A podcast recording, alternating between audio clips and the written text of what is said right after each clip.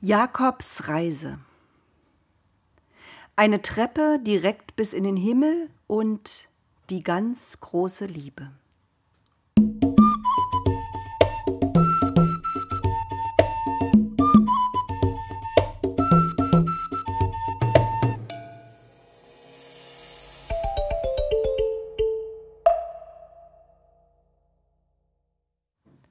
Was war das denn? fragten die Engel. Da musst du etwas machen, das ist ungerecht. So redeten alle durcheinander in den himmlischen Himmeln. Wieso bekommt einer, der lügt, einen Segen? Wieso wird ausgerechnet er mehr geliebt von seiner Mutter als sein Bruder? Das geht doch nicht, das darf nicht sein. Gott schwieg. Als es endlich still geworden war, sagte er Ihr stellt euch das so einfach vor. Seitdem Adam und Eva die Frucht gegessen haben, können die Menschen unterscheiden zwischen Gut und Böse. Sie müssen sich entscheiden, was sie tun wollen, wie sie leben wollen. Ich habe versprochen, nicht einfach so einzugreifen. Was geschehen ist, ist geschehen. Jakob hat den Segen seines Vaters. Selbst ich kann das nicht rückgängig machen. Gott schwieg wieder. Nach einer Weile fuhr er fort Ich will es auch gar nicht. Ob ihr es glaubt oder nicht, ich liebe ihn. Auch ich werde ihn segnen. Eine Weile herrschte betretenes Schweigen. Dann brach es los wie ein Sturm. Wieder redeten die Engel alle durcheinander. Ist das denn ernst? Du willst nichts machen? Sollen wir noch mal auf die Erde? Wir waren schon mal da und wir haben unsere Sache gut gemacht, hast du selbst gesagt. Wenigstens sollen sich Jakob und Esau wieder vertragen. Wir halten Streit nicht aus. Ihr müsst Geduld haben, sagte Gott. Am Ende wird alles. Aber nein, das, das wird eine lange Geschichte. Erstmal müssen wir uns um Jakob kümmern. Esau kommt zurecht. Ihr müsst euch keine Sorgen um ihn machen. Jakob war also losgezogen. Er war guter Dinge. Die Mutter hatte ihm etwas zu essen eingepackt. Etwas Brot, Rosinen, ein Stück Käse und ein Gefäß mit Olivenöl. Natürlich hatte er auch einen Schlauch mit frischem Wasser bei sich. Er ging zu Fuß durch die Steppe, er wusste, wohin er wollte ins Zweistromland, dahin, wo seine Großeltern früher gelebt hatten. Dort lebten noch Verwandte von ihm und auch seine Mutter Rebecca war dort aufgewachsen. Er würde willkommen sein. Am Abend des ersten Tages lief er lange. Er spürte gar keine Müdigkeit.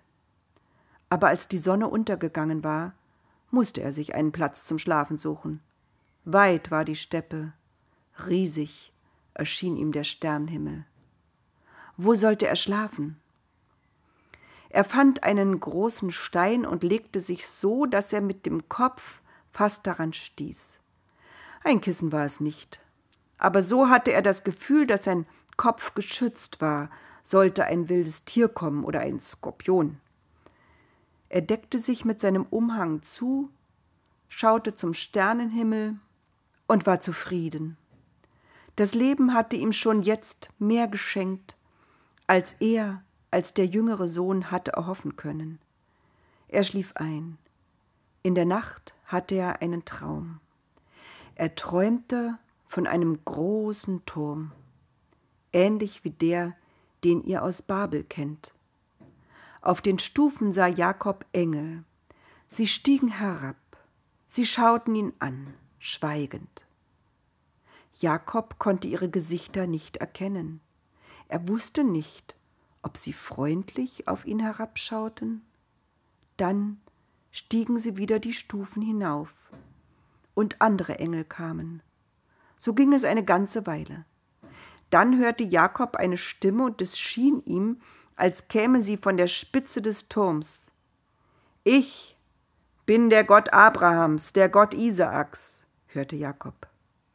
Das Land, auf dem du jetzt liegst und schläfst, soll eines Tages dir gehören, dir und deinen Kindern. Hier sollen deine Kinder und Enkel und Urenkel leben, soweit du sehen kannst, nach Norden und Süden, nach Osten und Westen. Du sollst ein Segen sein. Und jetzt hör genau zu. Ich bin bei dir und will dich behüten, wo du auch hingehst, und ich werde dich hierher zurückbringen. Ich werde dich nicht verlassen, bis alles so sein wird, wie ich es dir heute versprochen habe.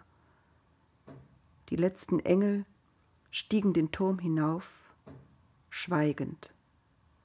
Sie sahen sich noch einmal um, und es schien Jakob, als blickten sie streng zu ihm herunter. Jakob wachte auf und rieb sich die Augen. Die Sonne ging gerade auf. Der Traum, dachte er. Was war das für ein merkwürdiger Traum? An alle Einzelheiten erinnerte er sich. Die Engel, die Stimme. Jakob sprang auf. Hier, murmelte er, hier war Gott, und ich wusste es nicht. Er hatte plötzlich Angst.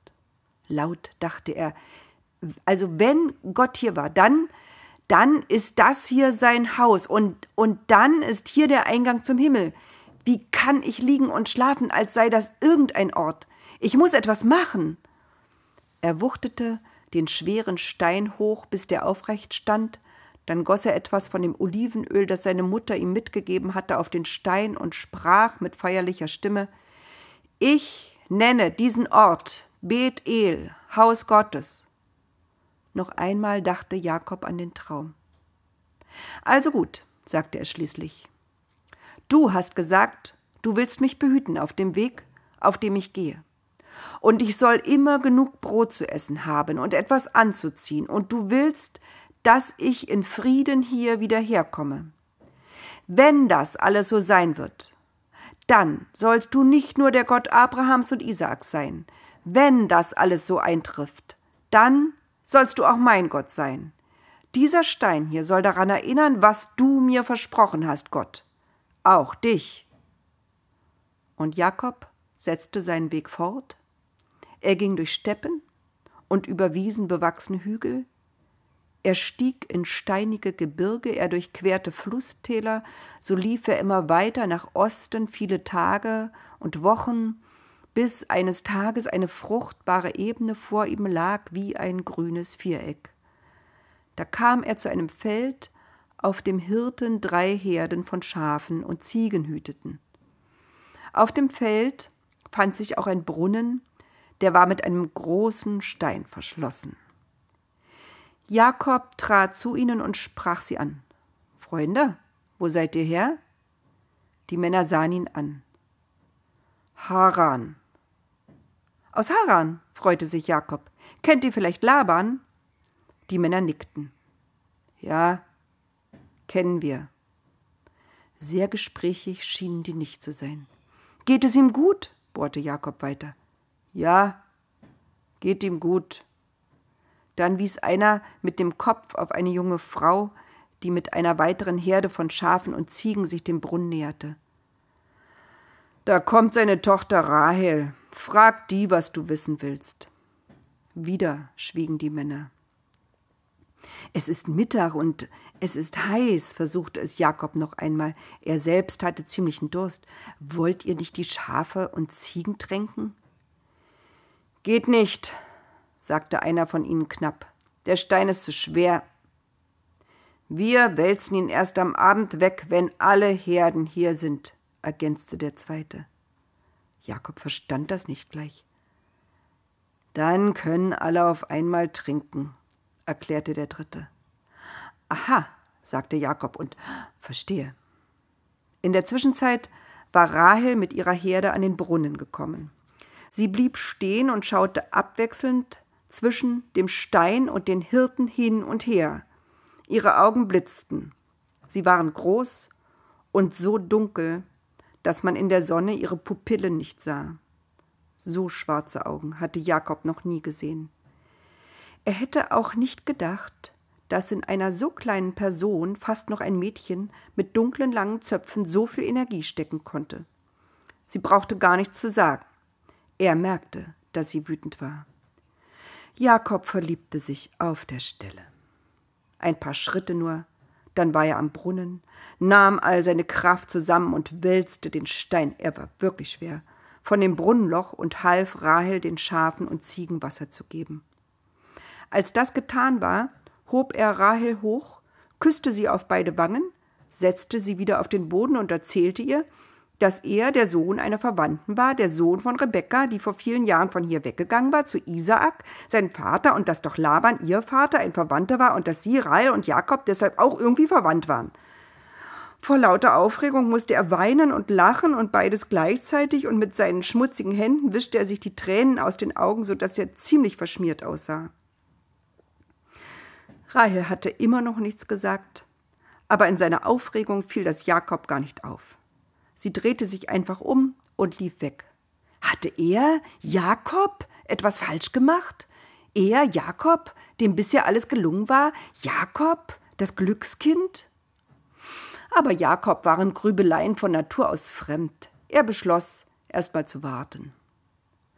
Lange dauerte es nicht, da kam Laban selbst angerannt. Er umarmte Jakob, dass dem der Atem wegblieb, küsste ihn auf beide Wangen und nahm ihn mit zu sich nach Hause. Natürlich gab es an diesem Abend ein Festessen. Schließlich war Rebekkas Sohn zu ihnen gekommen. Jakob musste alles erzählen, was passiert war. Ob er wirklich alles erzählte? Wir wissen es nicht. Er wird, wie wir Jakob kennen, die Geschichte seiner Familie so erzählt haben, dass er selbst eine ganz gute Rolle darin spielte. Laban sah Jakob lange an. Tatsächlich, er sah Rebekka ähnlich. Du bist unser Verwandter. Bleib bei uns, lud er ihn ein. Einen Monat lang blieb Jakob bei Laban und seiner Familie. Einen Monat in dem Jakob sich nützlich machte, wo er nur konnte. Er kannte sich aus mit Schafen und Ziegen. Zu gern begleitete er Rahel, wenn sie loszog, die Herden zu hüten. Aber er war auch geschickt, wo es etwas zu reparieren gab. Jakob sah es und erledigte es, bevor jemand ihn darum bat. Er benahm sich höflich und zuvorkommend, alle mochten ihn. Jakob aber sah nur Rahel. Alles, was er tat, tat er ihr zuliebe. Immer wollte er in ihrer Nähe sein. Nun war es so, Laban hatte noch eine Tochter, sie hieß Lea und war Rahels große Schwester. Lea war klug und tüchtig, alle hatten sie gern, weil sie oft fröhlicher war als die schweigsame Rahel. Die Schwestern sahen sich sogar ähnlich, Jakob aber hätte die beiden nie verwechseln können denn Rahels Augen waren dunkel und voller Glanz. Wenn er sie ansah, konnte er alles um sich herum vergessen. Leas Augen dagegen schienen wässrig und durchscheinend und hell. Oft tränten sie, wenn sie am Herd stand und kochte oder wenn der Steppenwind blies. Jakob unterhielt sich gern mit Lea, er brachte sie sogar leichter zum Lachen als Rahel, aber er mochte ihr nicht in die Augen sehen. Als ein Monat vergangen war, sagte Laban eines Abends, als alle beim Essen saßen Jakob, du bist unser Verwandter, aber das ist kein Grund, dass du ohne Lohn bei mir arbeitest. Nun sag mal, was soll der Lohn für deine Arbeit sein? Die Frage kam nicht überraschend für Jakob. Irgendwann musste Laban ihn fragen. Er hatte sich schon eine Antwort überlegt. Ich liebe deine Tochter. Die ganze Familie hielt den Atem an. Rahel. Lea schluckte und schaute zu Boden. Die Augen tränten schon wieder. Rahel schwieg und saß sehr aufrecht. Sie schien nichts anderes erwartet zu haben. Ihre Augen waren fest auf Jakob geheftet. Sieben Jahre will ich bei dir arbeiten, dann wollen wir Hochzeit feiern. Einverstanden, sagte Laban. Besser, sie heiratet dich, als irgendeinen ganz Fremden. Schließlich sind wir verwandt, irgendwie. So blieb Jakob bei Laban.